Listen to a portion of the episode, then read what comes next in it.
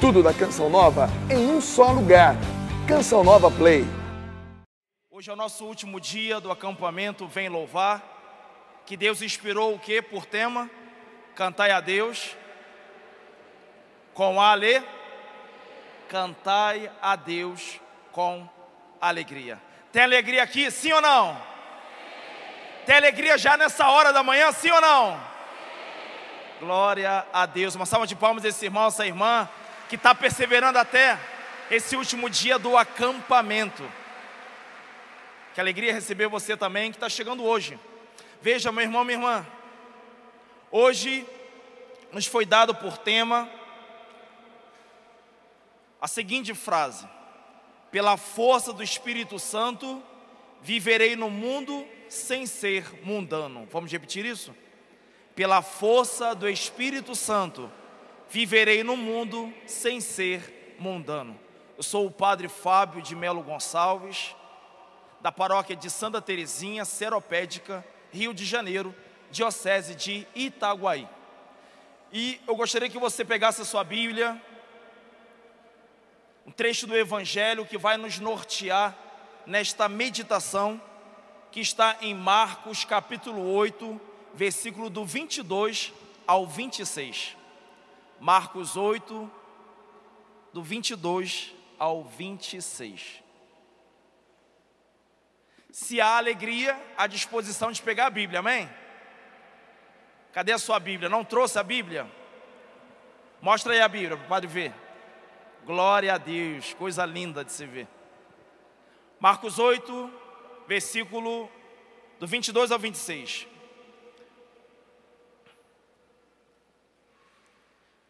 E chegar a Betsaida, trouxeram-lhe então um cego, rogando que ele o tocasse.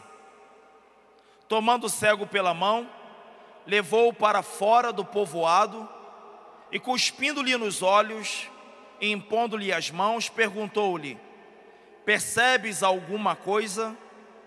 E ele, começando a ver, disse: Vejo as pessoas como se fossem árvores andando. Em seguida, ele colocou novamente as mãos sobre os olhos do cego, que viu distintamente e ficou restabelecido, e podia ver tudo nitidamente e de longe. E mandou-o para casa, dizendo: Não entres no povoado. Palavra da salvação. Beija sua Bíblia e aplauda a palavra de Deus.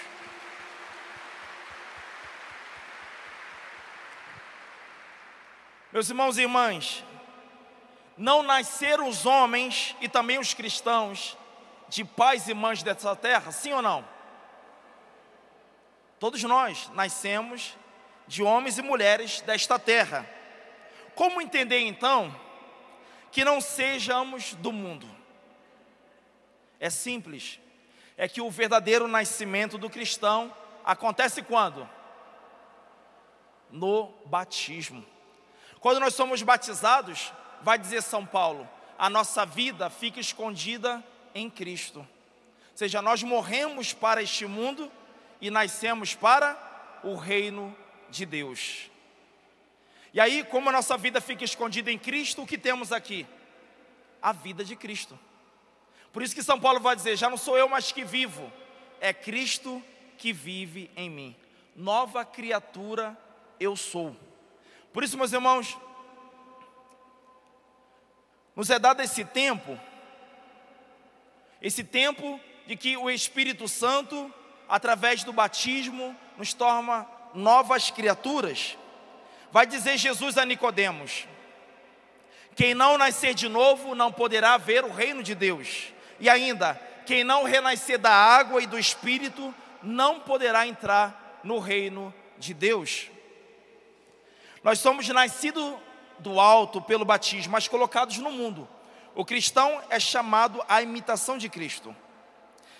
Mas, meus irmãos, embora nós não sejamos do mundo mais por causa do batismo, nós estamos inseridos no mundo. Inclusive, é importante destacarmos uma coisa: não é possível, em uma atitude de escapismos, nós fugirmos do mundo, nós fugirmos do sofrimento deste mundo. E nem foi isso que Jesus pediu na sua oração sacerdotal. Jesus, quando ele ora ao Pai, ele vai dizer: Não peço, ó Pai, que os tire do mundo, mas sim que os preserve do mal. Santa Teresa d'Ávila, ela vai dizer que nesta vida só o pecado merece ser chamado de mal, por acarretar males eternos para sempre. Isso é o que nos deve encher de temor e o que havemos de pedir a Deus em nossas orações. Quando nós falamos livrai-nos do mal, nós não estamos falando para nos livrar dos sofrimentos, mas nos livrar do pecado. Jesus, inclusive, vai dizer: Não tenhas medo daquele que pode lhe tirar a vida, mas aquele que pode jogar a sua alma no inferno. O Senhor está dizendo, em outras palavras: Olha, não tenha medo da sua vizinha fofoqueira, aquela que está te difamando, aquele que está te caluniando, não tenha medo da perseguição, não tenha medo das enfermidades, não tenha medo das doenças, não tenha medo da rejeição, não tenha medo, mas tenha medo sim, tenha temor sim daquele que pode te jogar no fogo do inferno.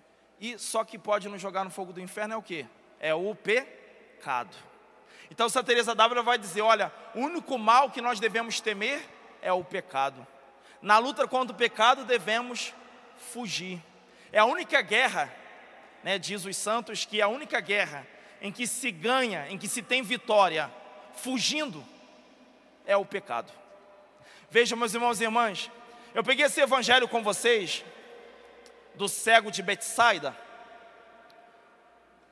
o Senhor me inspirou em oração a pegar esse evangelho para nos nortear nessa meditação, por quê?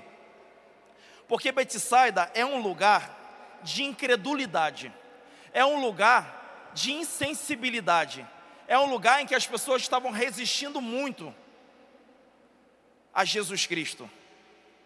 É uma cidade descrita na Bíblia como uma cidade impenitente, uma cidade sobre as quais Jesus, inclusive, lançou lamento: ai de vós, Betsaida. Porque se em Tiro, em Sidônia, tivessem realizado os milagres que em você se fez, essa cidade não se perderia. Ou seja, foi um lugar em que se realizou muitos milagres, mas ainda assim o povo não se rendeu a Deus.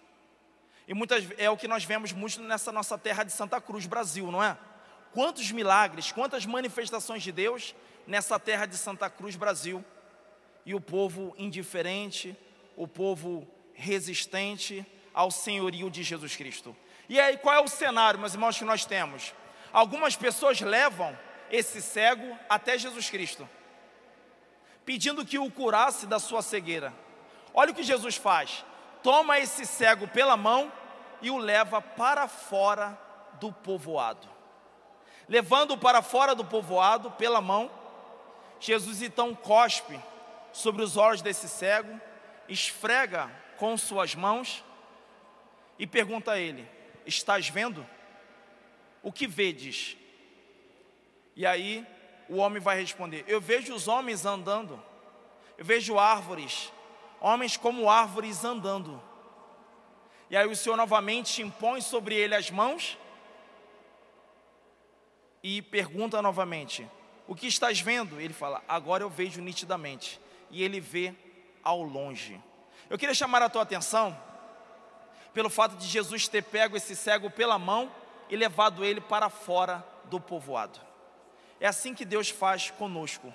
Ele sempre nos toma pela mão e nos tira de algum lugar. Deus, ele sempre faz esse movimento.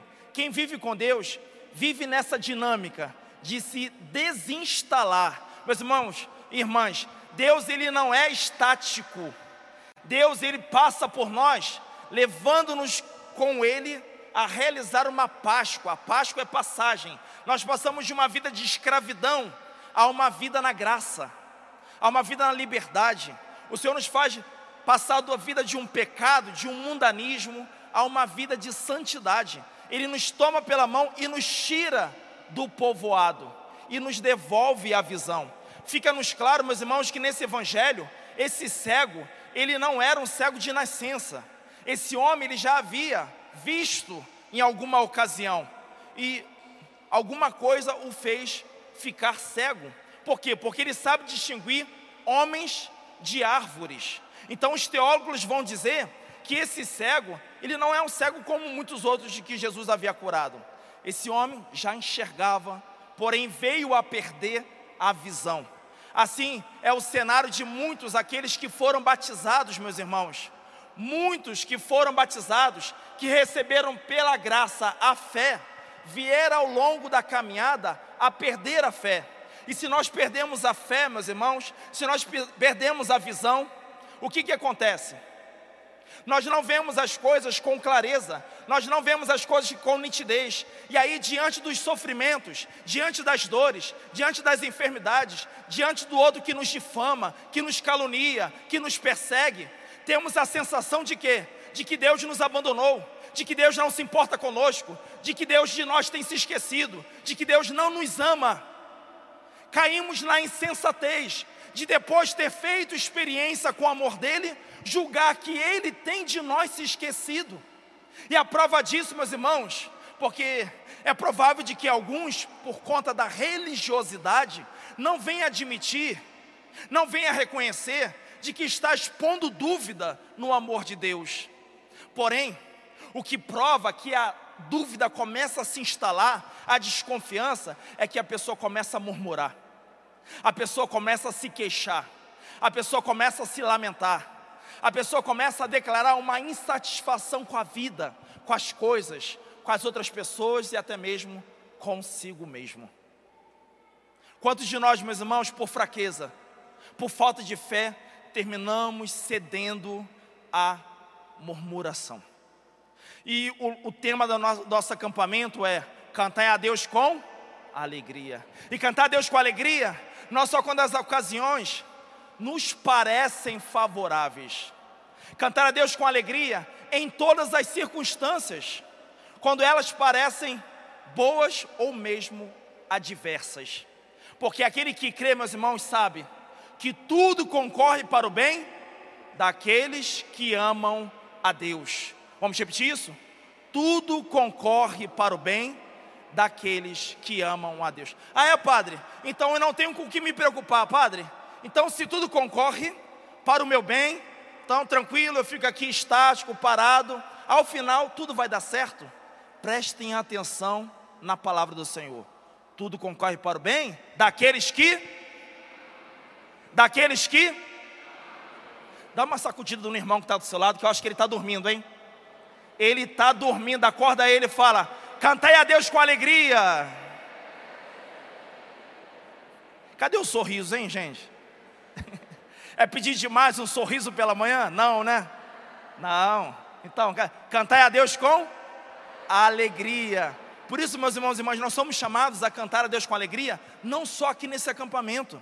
Mas quando nós chegamos nas nossas casas, quando nós chegamos também no nosso trabalho, quando nós chegamos nas nossas tarefas, nos nossos deveres, diante dos compromissos, diante das responsabilidades, diante da cruz. Meus irmãos e irmãs, o que disse Jesus? Se vós quereis ser meus amigos, se vós quereis ser meus discípulos, renuncie a si mesmo, tome a sua cruz e siga-me. Pois bem, no alto da tua cruz, cantai a Deus com alegria. Porque o Senhor disse: No mundo tereis aflições, no mundo tereis tribulações, mas coragem, eu venci o mundo. Eu creio que o Espírito Santo está dando a alguns aqui a graça de cantar com alegria do alto da sua cruz. E quando você cantar do alto da tua cruz com alegria, você vai confundir todos os seus inimigos. Você vai confundir os demônios, porque não há uma coisa, há uma coisa, meus irmãos, que o demônio não entende. É aquele que passa pela prova cantando louvor. É aquele que passa pela dificuldade bendizendo a Deus. É aquele que louva mesmo antes de ter recebido da parte do Senhor qualquer bênção, qualquer graça. Isso deixa o demônio muito confuso. Porque o demônio, ele quer implantar no nosso coração uma insatisfação, uma murmuração, uma queixa, um lamento, que revela o quê? Revela a nossa falta de confiança na providência de Deus, revela que nós não, não temos crido de que é Ele que tem governado todas as coisas. Veja, quando Jesus estava no alto da cruz, não eram poucos os que por ali passavam e diziam: Salva-te a ti mesmo. Salvou a tantos, salva-te a ti mesmo. Pois bem, todos nós também, meus irmãos, ouvimos essa voz do demônio, nos provocando a salvar a nossa própria pele. Quantos que estão passando por crise no matrimônio, meus irmãos? Tem a tentação de salvar a própria pele. Sabe de uma coisa? Cansei de ser tolo, cansei de ser tola. Eu vou é viver. E com essa ideia de que eu vou viver, de que eu vou ganhar a vida, termina perdendo-a. Meus irmãos, nós não temos que salvar a nós mesmos, porque só a um foi dado um nome capaz de nos salvar. E qual é esse nome? Jesus. Portanto, permaneça na tua cruz. Padre, e o que eu faço lá na minha cruz? Você canta a Deus com alegria. Se você não tem cantado com alegria, no alto da tua cruz, o que aparece é murmuração, é queixa, é insatisfação, é lamento, é acusação, é condenando o filho pela, pelo seu infortúnio, é condenando o marido, é condenando o pai, o avô, a avó, o patrão, o funcionário. Quando começamos a condenar uns aos outros, quando começamos a fazer o papel do demônio, de acusador, quando nós começamos a invejar os outros, quando começamos a nos deixar tomar por um ciúme, quando nós, meus irmãos, começamos a revelar maus pensamentos de vingança, de competição, quando nós começamos, meus irmãos, a nos consolar com o materialismo, com o consumismo, eu compro, eu compro, eu compro, eu compro, eu compro e nunca me dou por satisfeito. Compro coisas de que não tenho necessidade. E vou comprando, vou comprando, vou consumindo, vou consumindo. Pois bem, revela o que? Que eu estou cego, revela que eu perdi a visão, que eu perdi a capacidade de enxergar que a vida é muito mais do que obter coisas, de que nesse mundo eu sou apenas um peregrino, que neste mundo eu estou apenas de passagem, mas que a minha morada é o céu. Meus irmãos, quando eu começo a ter uma indecisão, uma frouxidão, eu, eu, não, eu não me decido por Deus, eu permaneço em cima do muro. Quando eu começo a procrastinar a obediência a Deus, pensando: olha, amanhã eu arrumo a minha vida.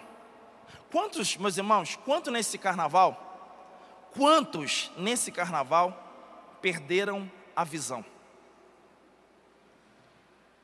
Quantos batizados tornaram-se cegos? E uma coisa que revela que tornou cego é quando começa assim: ah, daqui a pouco está a quaresma aí, na quaresma eu vou me endireitar. Fica procrastinando, nem sabe se vai chegar na quarta-feira de cinzas, não é? Qual é o homem que pode garantir a sua vida? Qual é o homem? Quantos de nós, meus irmãos, pensamos, ah, para quaresma eu me endireito, para quaresma eu me decido, na quaresma eu vou levar a sério a minha vida cristã. Quanto agora não, não me incomodem. Meus irmãos, essa pessoa está cega. Essa pessoa uma vez pode ter enxergado, mas agora perdeu a sua fé, já não enxerga. A pessoa, meus irmãos, que fica cega, ela começa a se tornar influenciável. Ela, ela começa a se tornar facilmente manipulável. Uma marionete nas mãos do mundo, nas mãos da moda, ela começa então facilmente a ser conduzida pelos prazeres desse mundo, pelas baixas paixões. Uma pessoa, meus irmãos, que cultiva a baixa autoestima, uma pessoa que fica se vitimando, se lamentando, se inferiorizando. Santa Teresinha diz: Eu sou aquilo que Deus pensa de mim.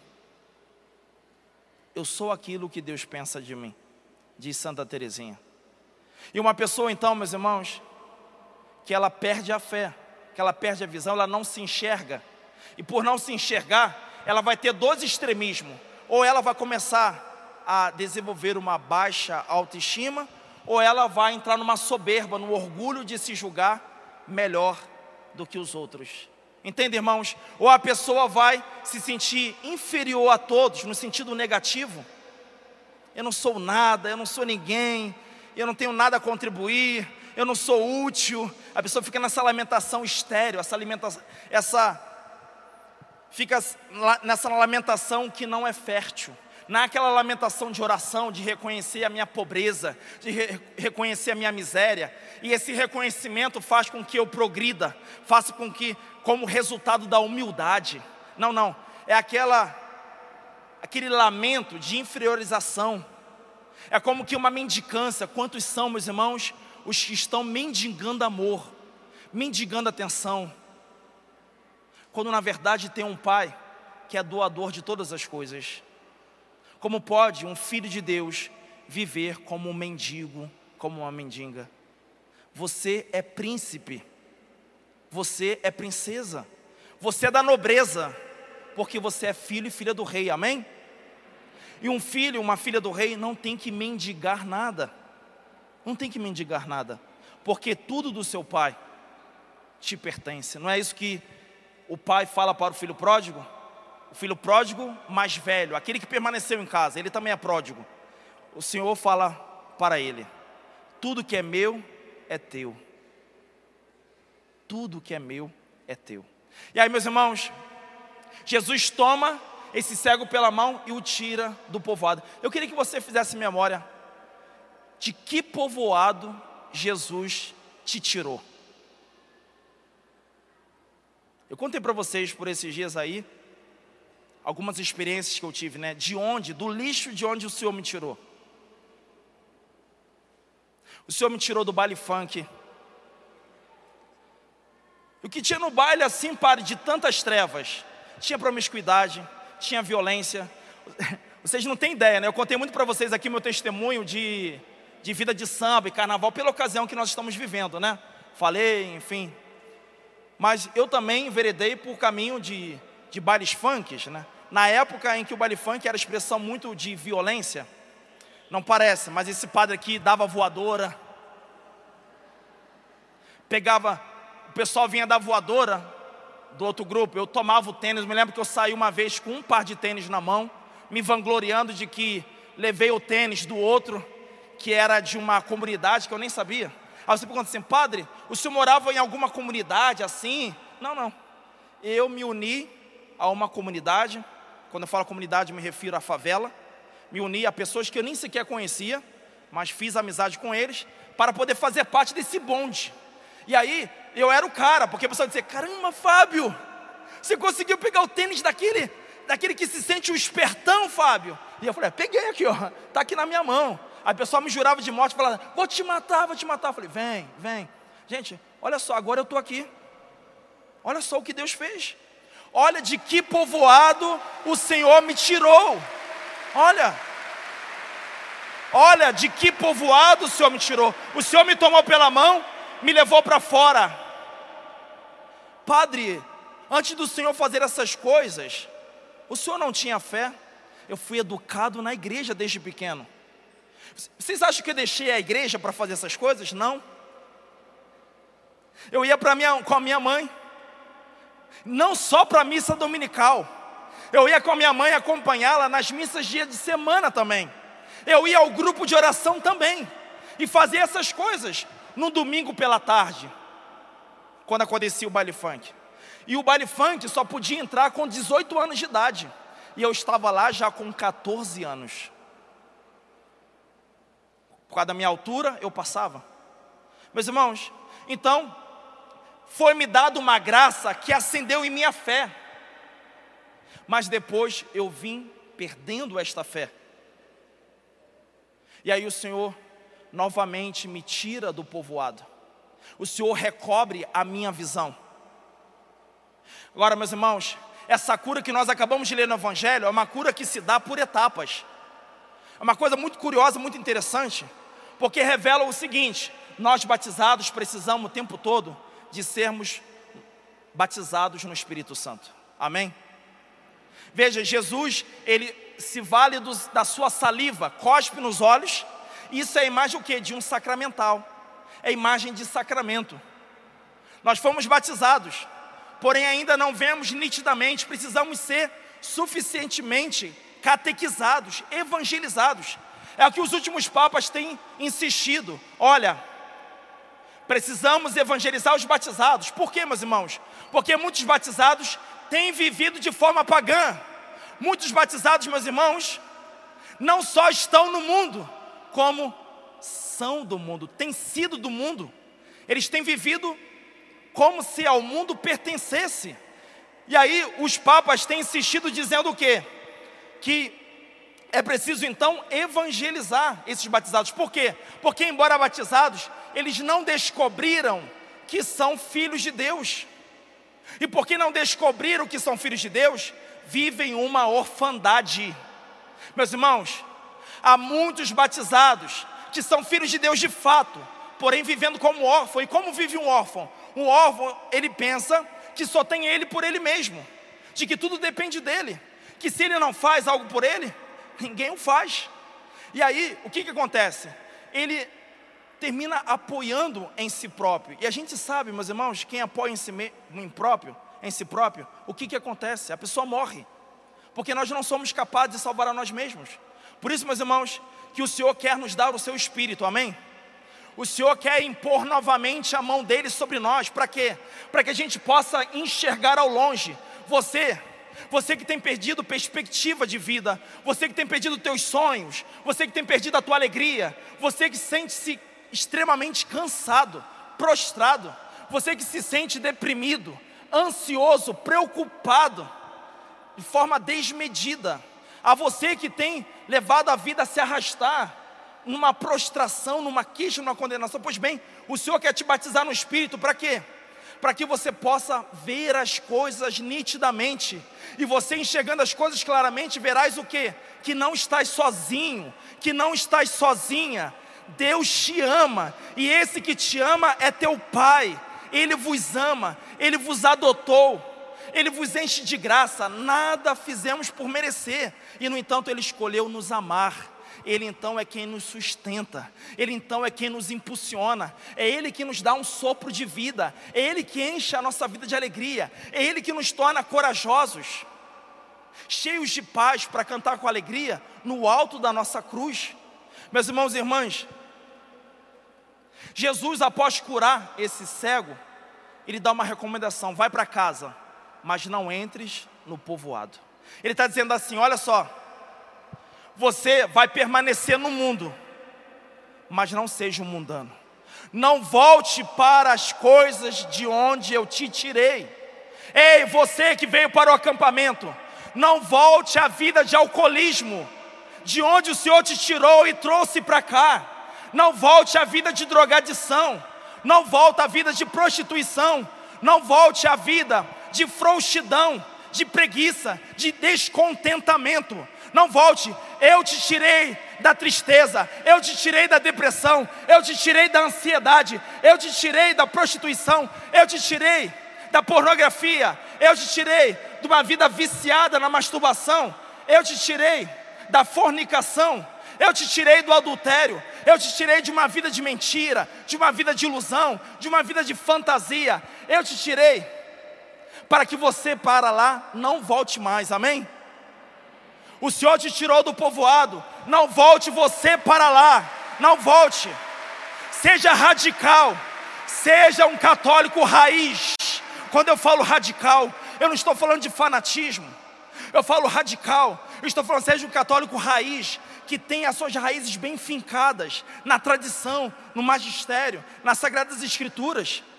Porque virá a ventania dando contra você, virá a tempestade dando contra você, e você não irá tombar, por quê? Porque tem raízes profundas. Pede agora para Deus assim: Senhor, dá-me raízes profundas. Porque olha, se tu te convertes nesse acampamento, o inferno se levanta contra você. Se a mudança que se dá em você é superficial, fica tranquilo. É interessante para o demônio, meus irmãos, é interessante para o demônio que a gente se julgue pessoas convertidas.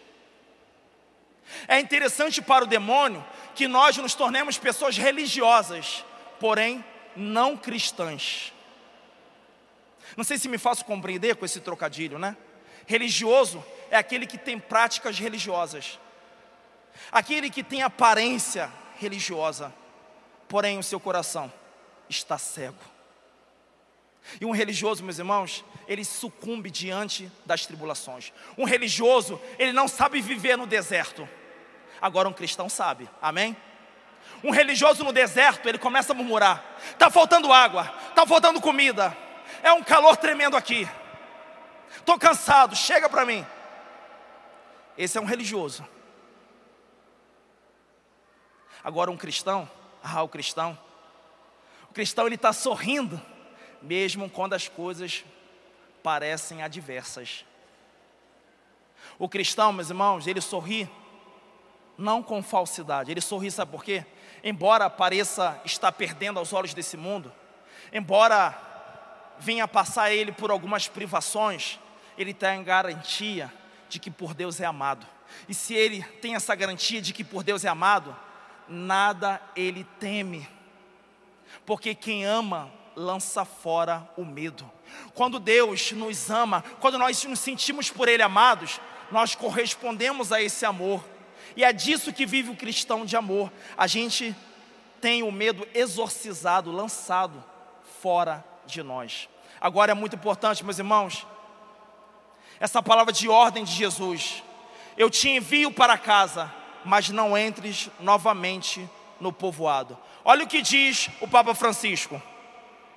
O mundanismo, o mundanismo, aquela pessoa que é mundana, é um dos temas mais recorrentes a gente vai ver que isso é um dos temas mais recorrentes na homilia do Papa Francisco. O Papa Francisco toda hora fala de mundanismo, de vida mundana. E segundo ele, o tema deixa uma marca na sociedade atual, no coração e na mente do homem.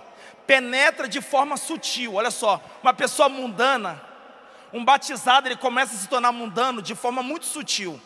É capaz de causar um grande estrago, escondendo-se por detrás de aparência religiosa então a pessoa mundana ela se esconde atrás de camisa com frases religiosas. É bom que usemos, hein? Isso não é uma crítica. Porém, um religioso, ele se satisfaz, ele se contenta e apenas parecer aos outros que é religioso. E jovem, o jovem ele é muito tentado a isso, porque quando ele aparece religioso, os seus pais, a sua família parece adulá-lo, cercá-lo ali de maior atenção, dizer ele é o orgulho da família, e quando na verdade muitas vezes do amor de Deus ele anda muito afastado.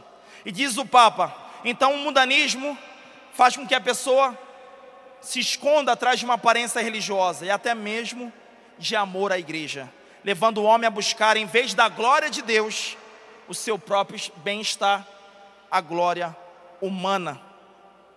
Por isso, meus irmãos e irmãs, nós vamos pedir ao Senhor que nos leve pela mão para fora desse mundanismo, para fora, meus irmãos, desses maus hábitos, do pecado, e vamos pedir ao Senhor que nos conceda a graça de nos entretermos com Ele, porque veja, é preciso dialogar com Deus. Quem aqui conhece Lexo Divina? Levanta a mão. Glória a Deus.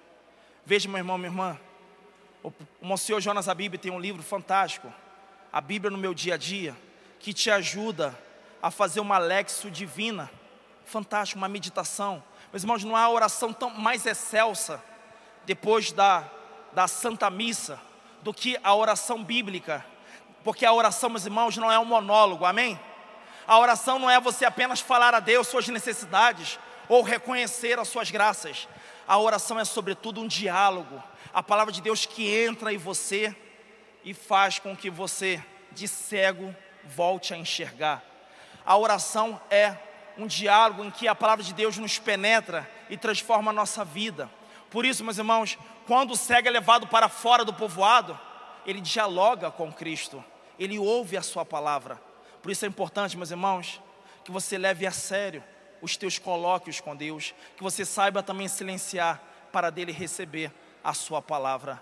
E não se esqueça, não volte para o lugar, não volte para as coisas de onde o Senhor te tomou pela mão e de lá te tirou. Vamos ficar de pé? Vamos pedir agora o Espírito Santo. Quero pedir ao Pai agora que imponha as mãos dele sobre cada um de nós. Pode se espreguiçar? Isso, estica aí. De repente você está tenso, um tempinho ouvindo o padre, né? 40 minutos ouvindo o padre agora. Vamos agora pedir que o Espírito Santo venha nos fazer enxergar com clareza. Quantos aqui precisam enxergar com maior nitidez? Levanta a mão. Glória a Deus. Como alegra o céu ver este teu desejo, esse teu reconhecimento. Sabe por quê? Porque a gente que se contenta em ver homens andando feito árvores, árvores andando como homens, enfim. A gente que se contenta em ver as coisas borradas. Tem uma escama enorme aqui na visão. Tá bom, tá dando para levar. Não, você que disse, eu quero ver nitidamente. Levanta sua mão e vai dizendo isso a Deus. Eu quero ver com clareza. Eu quero ver de forma mais expandida. Eu quero ver com maior amplitude. Eu quero ver. Eu quero ver o amor de Deus por mim, para que eu não me debata na minha cruz, para que eu não rejeite a minha cruz, mas nela eu possa permanecer sabendo que, ao tempo de Deus, dela eu serei salvo. Salva-me, Espírito Santo. Vivifica-me. Devolva a minha vida. Devolva a minha alegria de ser salvo. Vem, Espírito de Deus, e liberta-me. Liberta daquilo que tem me cegado, daquilo que vem tornando a minha vida frouxa, daquilo que vem tornando a minha vida medíocre. Vem, Espírito Santo de Deus. Eu não quero mais contristá-lo. Eu não quero mais entristecê-lo. Eu não quero mais ignorá-lo eu não quero mais rejeitá-lo, eu não quero ser como Betsaida, uma cidade que te resiste, uma cidade que te ignora, uma cidade que não te reconhece, não, Senhor. Eu quero que o meu coração, a tua voz se submeta. Eu quero que o meu coração seja inundado da tua graça. Guia-me, Deus, a fim de que eu não volte mais ao povoado de onde tu me tirou, porque é pela tua força, Senhor, que eu estarei no mundo sem ser mundano. Vem Espírito de Deus. De braços erguidos assim, vamos clamar essa força. A partir desse trecho da canção que diz assim: Ó oh, vento impetuoso, vem neste lugar, fortalece o que é fraco com teu poder rasga o céu, meu Pai, só pra hoje aqui. Vem Espírito Santo, vem. Nós vamos cantar mais uma vez esse trecho. Porém, a partir dessa palavra, pensa na realidade do cego. Ele tinha essa fraqueza, esse limite. Ele não era capaz de enxergar. Porém, com a intervenção de Deus ali, ele passou a enxergar. Pense agora quais são as suas fraquezas, as áreas em que você precisa que Deus intervenha. Assim como nós cantávamos, Ele fortalece o que é fraco, o que o Senhor é capaz de realizar em seu favor, meus irmãos, os impossíveis Ele pode. Porém, agora, de coração aberto e com essa disposição, permitamos a ação do Espírito Santo em nós, que Ele fortaleça o que é fraco que Ele cure os males, as doenças, que Ele realize essa obra nova em nós. Ó vento impetuoso, ó vento impetuoso, vem nesse lugar, vem nesse lugar, fortalece o que é fraco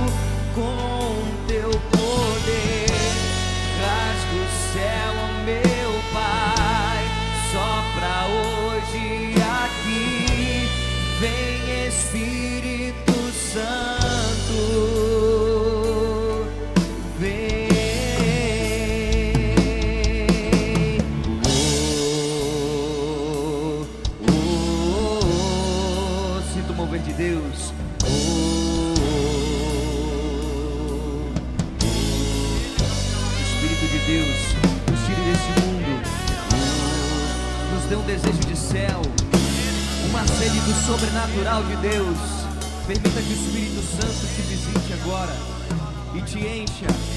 Canta a sua sede dele, vai. Minha alma tem sede, minha alma tem sede de ti, ó meu Deus. Minha alma, minha alma suspira. Oh, minha alma tem sede, minha alma tem sede de ti, ó meu Deus, ó meu Deus. Suspira, minha alma suspira. Clame, sopra em nós, sopra em nós, sopra em nós, sopra. Somos teus filhos, ó Pai. Somos teus filhos, ó Pai. Estamos reunidos em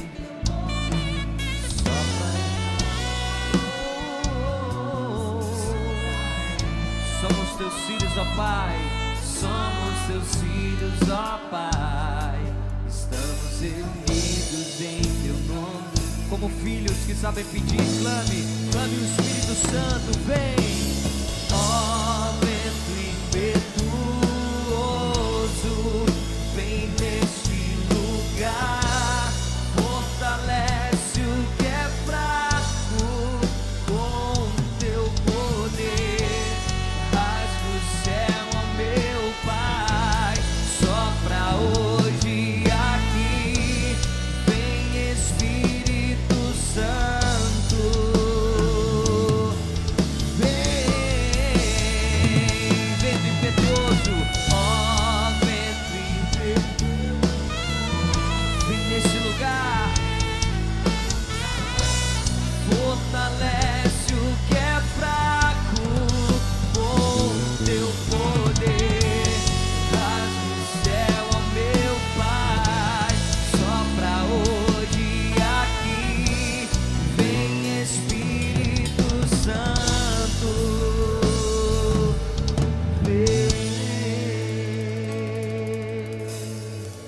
Com as suas mãos levantadas. Veja em 1 João, capítulo 2, versículo 15 diz: Não ameis o mundo, nem as coisas que há no mundo.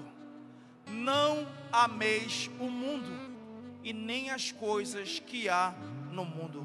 Se alguém amar o mundo, o amor do Pai não está nele. Que o Espírito Santo agora destrua toda idolatria. O amor pelo mundo, o amor pelas coisas que há no mundo. Que o Espírito Santo faça com que no nosso peito haja um coração indiviso que não negocia com o mundo. Pede isso, abre a sua boca e vai falando: Deus, eu quero.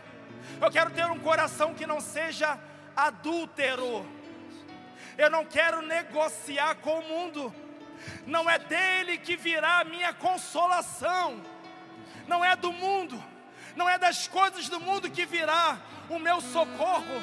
Não é no mundo em que eu encontrarei refúgio. Não é ele e as coisas que há nele que eu recobrarei as minhas forças. Mas é no teu amor, Pai. Diga junto comigo, meu Pai. Meu Pai, Como é bom chamá-lo assim. como é bom chamá-lo assim. Saber que por vós sou amado, Saber que por vós sou amado, mesmo sem nada ter feito por merecer. mesmo sem nada ter feito por merecer. O teu amor gratuito, O teu amor gratuito, o teu amor generoso, o teu amor generoso que é derramado agora em meu coração, é derramado agora em meu coração. tem poder Tem poder para me livrar para me livrar toda cegueira espiritual. de toda cegueira espiritual. Ora agora no Espírito Santo, vai orando. Deixa o Espírito Santo trabalhar no seu peito. Deixa o Senhor trabalhar na sua mente. Deixa o Senhor trabalhar. Deixa o Senhor ir tirando os vícios e fazendo despontar virtudes em você.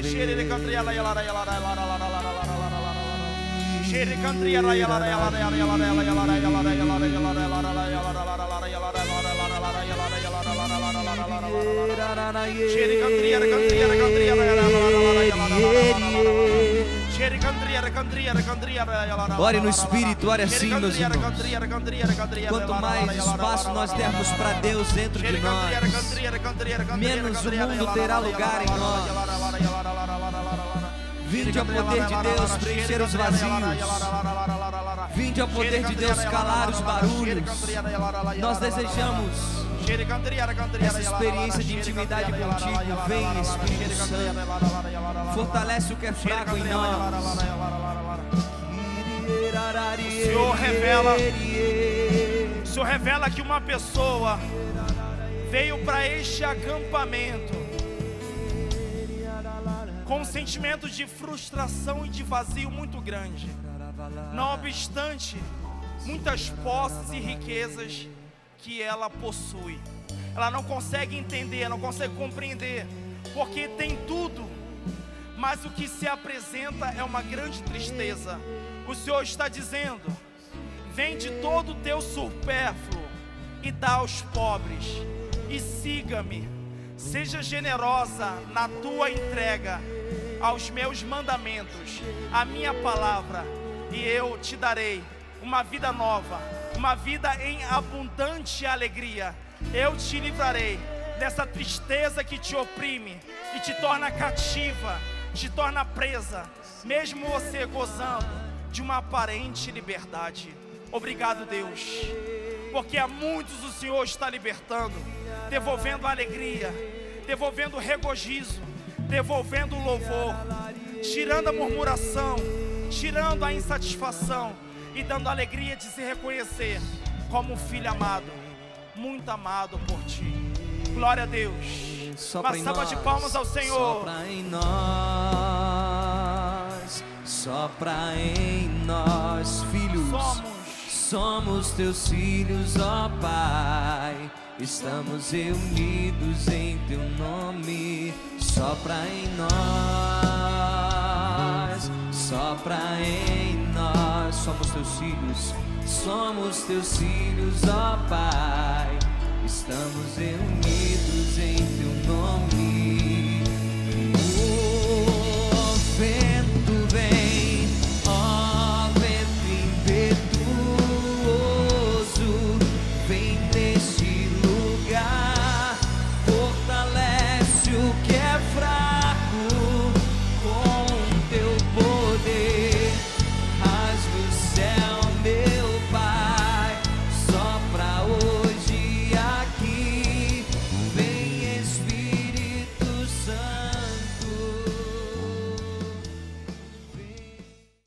Tudo da Canção Nova em um só lugar.